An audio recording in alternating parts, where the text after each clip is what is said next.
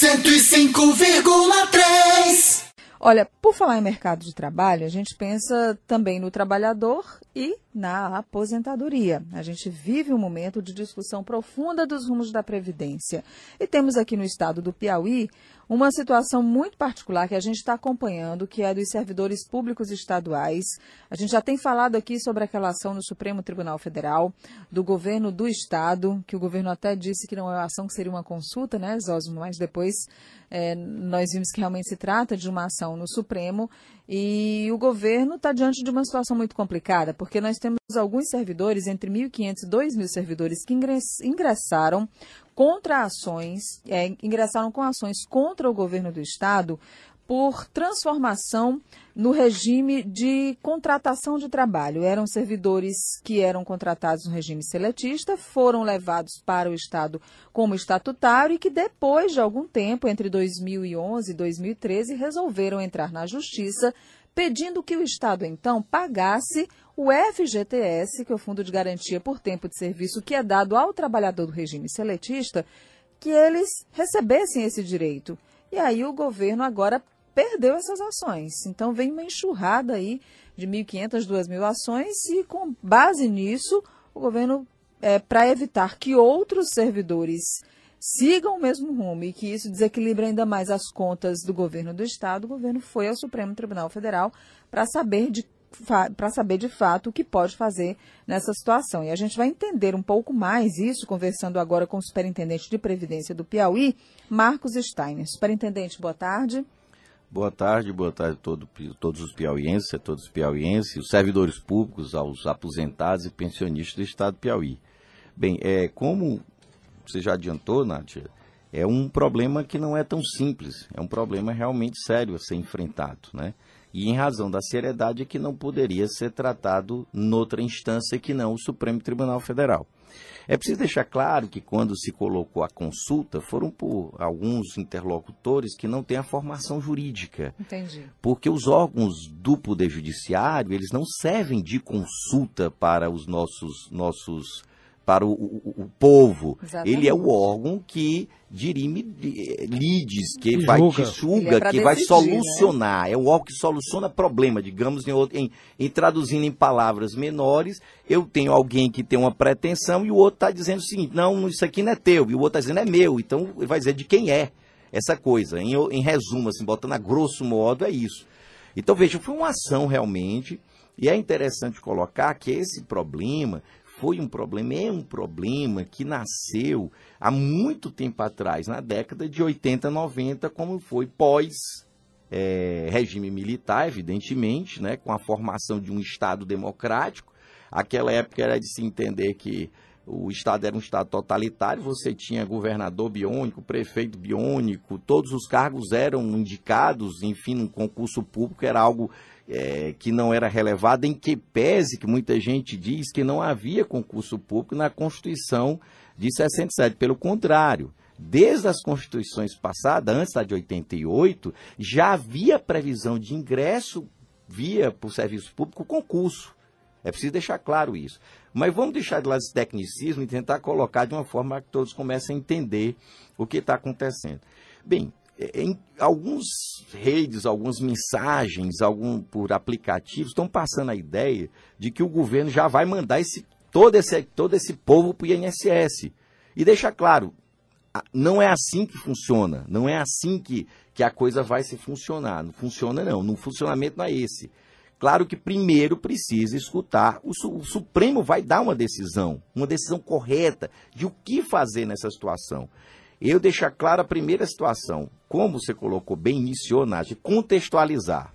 Sim. Entre 2011 e 2013, vários servidores públicos, né, que foram, foram colocados assim Entre por uma lei de 92, 2000, 1900, é, chega perto de 2 mil servidores. Certo. Em 1992 foram trazidos para o Estado, transmutado de seletista ou de outra forma de ingresso e considerado servidor sendo que esse ingresso não foi via concurso público. Não foi via concurso público. Hoje o servidor só pode entrar pelo concurso, fazendo concurso, prestando concurso. E aquela época também era assim. O que, que aconteceu nesse caso? Esses servidores foram à justiça pedir o direito à FGTS. E eles mesmos disseram que aquele período em que eles passaram a ser servidor seria nulo. Que eles eram, na verdade, seletistas. Certo? E o Estado, na defesa, PGE, através da PGE, na contestação, dizia: vocês são servidores, por isso não têm direito ao FGTS. Vocês não são seletistas. O que, que aconteceu? O Estado perdeu. E essa, hoje tem 1.500 decisões transitadas em julgado. De quando é essa ação e quando saiu o resultado? Entre 2011 e 2013. Essas ações começaram a sair o resultado por volta de 2017. Entre 2016 e 2017. Né? Na, na verdade, boa parte delas em 2016, que começou a a chegar às instâncias finais essas ações. A Justiça de Trabalho ela tem um trâmite mais célere do que as outras do que as outras justiças. Mas o Estado né? já começou a pagar isso? Não. Já tem inclusive execução, já cálculo em execução nesse sentido, muitos já. Então vai provavelmente vai seguir a fila do precatório do Estado Sim. do Piauí. Tá? E o volume de recursos o Olha, Estado já tem? É, ainda não, porque tem que calcular é, servidor por servidor, vai depender de cada salário, de cada remuneração do servidor. São servidores porque é de várias categorias. São várias categorias, então... nós temos várias. Agora, o que, que se pode dizer? A, aqueles que ganham acima do teto do INSS, que é o 5.839,45, é um grupo menor. A maioria ganha abaixo desse valor, tá? Deixar claro também isso. Outro aspecto, o que, que aconteceu? Diante desse grave, eu tenho 1.500 decisões. Eu tenho aqui algo que, para a gente que é advogado, é entrar com ação hoje e só aguardar o julgamento final, que é certeza que você vai ganhar. Em tese seria isso. E nós temos nessa mesma situação de servidores que ingressaram sem concurso público, né? nesse período, mais ou menos um pouco mais de 20 mil servidores nessa situação. Nós temos isso no Estado. Hoje ainda existem pessoas nessa situação, entre nativos e ativos. Esse tá? FGTS, só para a gente é, esclarecer mais, esse FGTS ele estava sendo recolhido? É um, é um FGTS recolhido no passado que ficou lá e não, vai ser corrigido? Não, na verdade, o que eles, estão pedindo como se todo o período que eles trabalharam para o Estado, eles foram seletistas e não estatutários. O que houve aí, Nádia, foi o seguinte, eu acho que eu vou dar um adendo aqui, se eu estiver errado aqui o doutor Stein me corrige é, todo mundo era, todo mundo, ou grande parte desse pessoal aí era seletista até 92, quando foi o governo do estado editou uma lei no governo Freitas Neto criando o regime jurídico único do servidor público do Piauí. Aí todo mundo foi enquadrado como servidor público. E aí a confusão acho que está a partir daí. A partir dessa data, é isso. E a maioria dessas pessoas, nesse sentido, entraram sem concurso. Porque quem entrou via concurso, está tranquilo. Não se está falando aqui quem entrou no concurso público nessa época. É, então, é exatamente nesse período, de 83 para cá, né, que tem muita gente que entrou sem concurso público. Esse é o grande problema. Agora, nós temos que também colocar que essas decisões, claro, elas só afetam as pessoas que estão litigando contra o Estado, são aqueles autores, aqueles servidores que entraram contra o Estado. E por que, que a gente teve que ir ao Supremo para dar uma resposta a todos? Primeiro, você pode ter aqui uma série de ações judiciais, também, no mesmo sentido. Primeiro aspecto. Segundo, qualquer promotor do Ministério Público Estadual ou procurador do Trabalho, Ministério Público do Trabalho, ou desculpa, do Procuradoria do Trabalho, pode questionar o seguinte aspecto: governador ou Estado do Piauí, você está vendo aqui que tem 1.500 decisões judiciais dizendo que essa relação aqui com esses servidores não é estatutária, é seletista. E você está mantendo 20 mil na mesma situação? Pode ocorrer isso. Uhum. Há uma instabilidade criada. É como eu disse, não são 10 ações, não são 100 ações, são 1.500 decisões transitadas em julgado. Se essas decisões são transitadas em, transitadas em julgado, o que o Supremo decidir daqui para frente vai valer para as próximas ações, vai valer para todos os servidores? Isso. O que o Supremo decidir vale para todos os servidores, para todas as jurisdições, para todos os órgãos administrativos inclusive os órgãos federais. Se decidir contra o Estado, vai ser um caos financeiro. Sim, se decidir contra o Estado, o que, é que pode acontecer? Vai acontecer de que, evidentemente, o Estado tem que assumir esse ônus. Não tem como. Tá? O que, que ocorre? Diante desse quadro, inclusive, de uma possibilidade do governador ser responsabilizado. Mas não tem causa, não, já está pagando. Está pagando. Não, mas, Continua mas tá pagando... pagando. Não, não mas... o FGTS, mas aumenta o custo, que a Nádia é, quer dizer. Que é. se, por exemplo, o STF, aí é, a gente entra noutra questão, noutra discussão interessante. é, se o STF, por exemplo, e aí, aí precisa entender, não há uma decisão do STF. Então, qualquer tipo de especulação que o Estado está querendo colocar aqui, ou jogar para lá, ou jogar para cá, tá? É especulação, é jogar para a plateia. Não, ou... mas a ação eu li. A ação está dizendo que é para levar para o INSS. Sim, mas pode ser contrária. Aí é que está a questão. Não, então vamos, vamos dizer Veja bem, claramente. Ação... O governo quer levar esse pessoal para o INSS. Está na ação, está escrito isso. isso. Há uma discussão nesse aspecto. Que o Estado entende, em razão dessas decisões da Justiça do Trabalho, tá? que pode haver sim o que fazer. É para ir para o INSS? Há um questionamento nisso. Por isso é que a ação é uma ação de descumprimento de preceito fundamental, que ela está discutindo qual princípio aplicar. Deve ser aplicado o mesmo princípio que foi lá para o pessoal do, do, da Justiça do Trabalho? É essa a questão. É? Então não é simplesmente que o Estado está querendo, o Estado quer uma solução. É evidente que quando você tem, você tem que levantar as teses colocadas. Você tem que colocar as teses. Pode, por exemplo, Zosmo, o Supremo entender que essa ação é improcedente e dizer que não, mantém todos os servidores como estão. Tem algum outro estado que fez essa fez, ação e deu o certo? O estado de Minas Gerais, e lá Minas, é preciso deixar claro, hum. Minas, na verdade, foi para demitir os servidores não concursados. Hum. A, a, ação do Estado de Minas foi nesse sentido, foi para demitir. E demitiu? Demitiu. Os que não concursados foram demitidos. Equipes lá, lá teve foi? modulação. Eu acho que essa ação direta de constitucionalidade acabou, encerrou em 2015. Aqui no 2015. Piauí não vai existir isso? Não, não haverá demissão. Nenhum ponto. Não há pedido de demissão, não é essa a intenção de demissão. É, não, não tem pedido de demissão nessa ação direta de na DPF. Não, vá, não haverão demissões. O que se quer é uma decisão que pode vir no sentido, mantém-se como está. Em relação à aposentadoria, não é isso? Isso. O, o Supremo pode dizer, mantém esses servidores como estão, se aposentando lá pela Piauí Prévio hoje, né, que é o antigo IAPEP.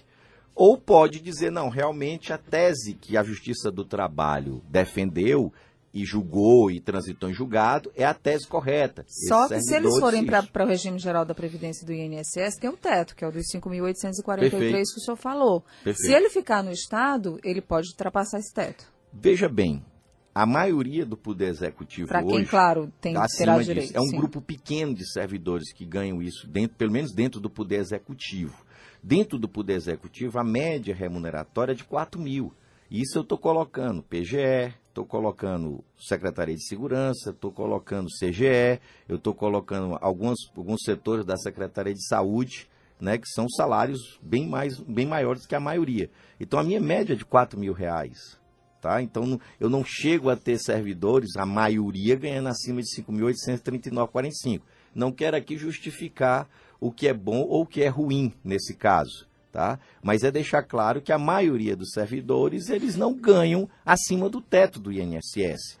Doutor, doutor Stein, pela experiência que o senhor tem como advogado e também como gestor público agora, qual é o prazo que o senhor imagina aí para o desfecho dessa questão?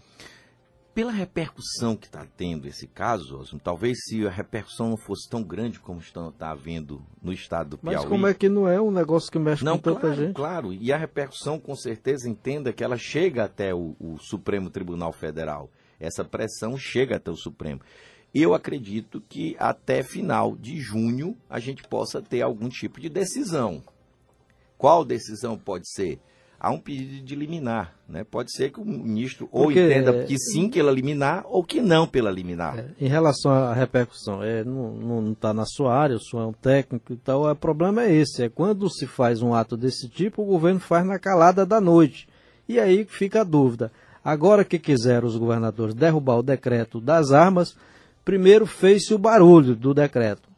Está correto mas não está correto tratar uma questão desse, desse negócio, desse tipo aí, dessa magnitude, sem explicar antes o que é que vai acontecer. Mas nós estamos Como está sendo feito agora. Na verdade, o que, que aconteceu? Depois que o negócio tomou a conta das ruas, é que o governo foi dizer, não, não é bem assim, é assado. Que, que, poderia ter sido feito quando deu entrada na ação. O governo está dando entrada na ação tal, em questão de problemas tais e tais e tais, e pronto. Perfeito nós estamos colocando agora. A questão é que algumas pessoas que, na minha opinião, não desceram do palanque ainda ou querem subir em outros palanques, estão desinformando com relação a esse tipo de ação. É esse o problema. É preciso ter uma clareza que não se pode jogar para a plateia algo sério do jeito que está se jogando. Essa é a questão. O que está se querendo é uma solução para um problema que não nasceu dentro do governo, não foi criado pelo governo. Caiu agora. Poderia, por exemplo, o governador não ter sido eleito e hoje está outro governador aqui com esse mesmo problema, com essa mesma solução, com esse mesmo problema para ter que solucionar. A ação, como eu disse, é para tentar trazer uma segurança uniforme para todos os, todos os tribunais, todos os órgãos, os órgãos administrativos, o próprio INSS é um dos que vai ter, por exemplo, vamos supor de repente que realmente a tese seja, manda, vamos, vamos aposentar esses servidores para o INSS, tá? É claro que aí o INSS vai é, ter que obedecer. E como é isso. que o INSS vai aposentar esses servidores que não contribuíram para ele? Por isso é que existe a compensação previdenciária. É uma lei de 1999, acho que é 9.796, salvo engano, de 1999, que já trata disso. Os sistemas previdenciários, eles se compensam. Ou um exemplo, por exemplo, um servidor do Estado do Piauí que trabalhou no INSS, fez concurso, passou, foi aprovado, está tá em exercício. Mas ele tem um período de 10 anos que ele trabalhou no INSS e ele está juntando aqui com os mais 25 anos que ele tem para aposentadoria. Eu tenho que aceitar esse período aqui para completar os 35 de contribuição que ele tem. E o INSS, evidentemente, na, quando ele se aposentar, eu vou pegar esses 10 anos lá no INSS, o INSS manda para cá. Da mesma forma, um servidor que passou e disse: Olha, eu não quero mais trabalhar no estado do Piauí, eu vou ser empresário agora. Ele saiu, mas tem contribuição aqui vertida para o antigo IAPEP, hoje Piauí Preve ele vai emitir uma certidão de tempo de contribuição e ele averba isso no INSS. Quando ele se aposentar, o INSS vem pegar o dinheiro no estado do Piauí e assim por diante. Então, o sistema já existe mecanismo de compensação. Esse não é o problema. Eu acho que o problema é esse que está posto. Né? A questão de, de ajuste de onde vai o dinheiro, a questão, o dinheiro vai, vai haver dinheiro para pagar. Tá? O problema maior é a solução que tem que ser dada pelo STF. Essa é a questão. E veja, é, esses servidores vão ficar no Estado sendo do INSS? Esse custo é do Estado ou é do INSS? Se o STF disser que é do INSS, o Estado não pode ficar com esse custo. Até porque eu tô, já tenho um déficit, eu já estou comprometido com outros servidores que estão em situação regular, que estão em situação tranquila, que são os concursados. Tá? E existe uma situação que não foi criada por esse governo, foram criados por outros governos. Os governos lá de 83, de 90, enfim, que trouxeram muitas pessoas sem concurso, não observaram que havia um princípio a ser estabelecido, um princípio que havia a ser seguido. A gente está trabalhando diante dessa situação. E o que, que a gente está tentando fazer? Primeiro, ter a sensibilidade de entender que a gente não pode demitir como fez o Estado de Minas. Como fez o Estado de Minas. Não podemos fazer isso. É, o emprego é tudo. A gente está tentando criar forma de tentar ter uma saída, uma saída justa. E por isso o STF o STF é que vai decidir, o Supremo Tribunal Federal. Tá? Bom, tá aí então o advogado Marcos Steiner, que é o superintendente de Previdência do Piauí, aguardando junto com a equipe da Previdência e certamente da Procuradoria do Estado que está acompanhando esse fato, essa decisão do Supremo Tribunal Federal, quem sabe ainda fechando esse primeiro semestre, esclarecendo todas essas dúvidas e dando o rumo certo aí para essa pendência, né? É o que a gente aguarda, né? Precisa aguardar, porque existe um pedido liminar. É como eu coloquei, o Supremo pode dizer, inclusive, que fica como está.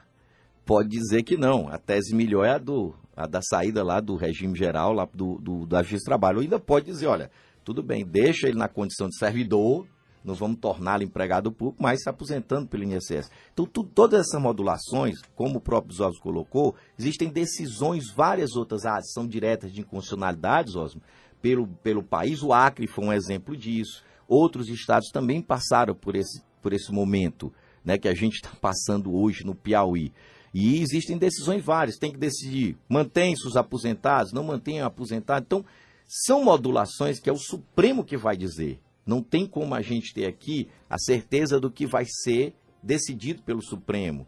Da forma como está se colocando, é como se já tem uma sentença pronta. E não há isso.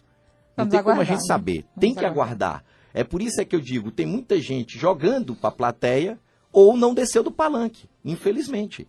ou por, quer subir no outro palanque. Por enquanto tem um pedido ao Supremo, não é isso? Só o pedido do Supremo. Nós não temos a certeza do que vai ser.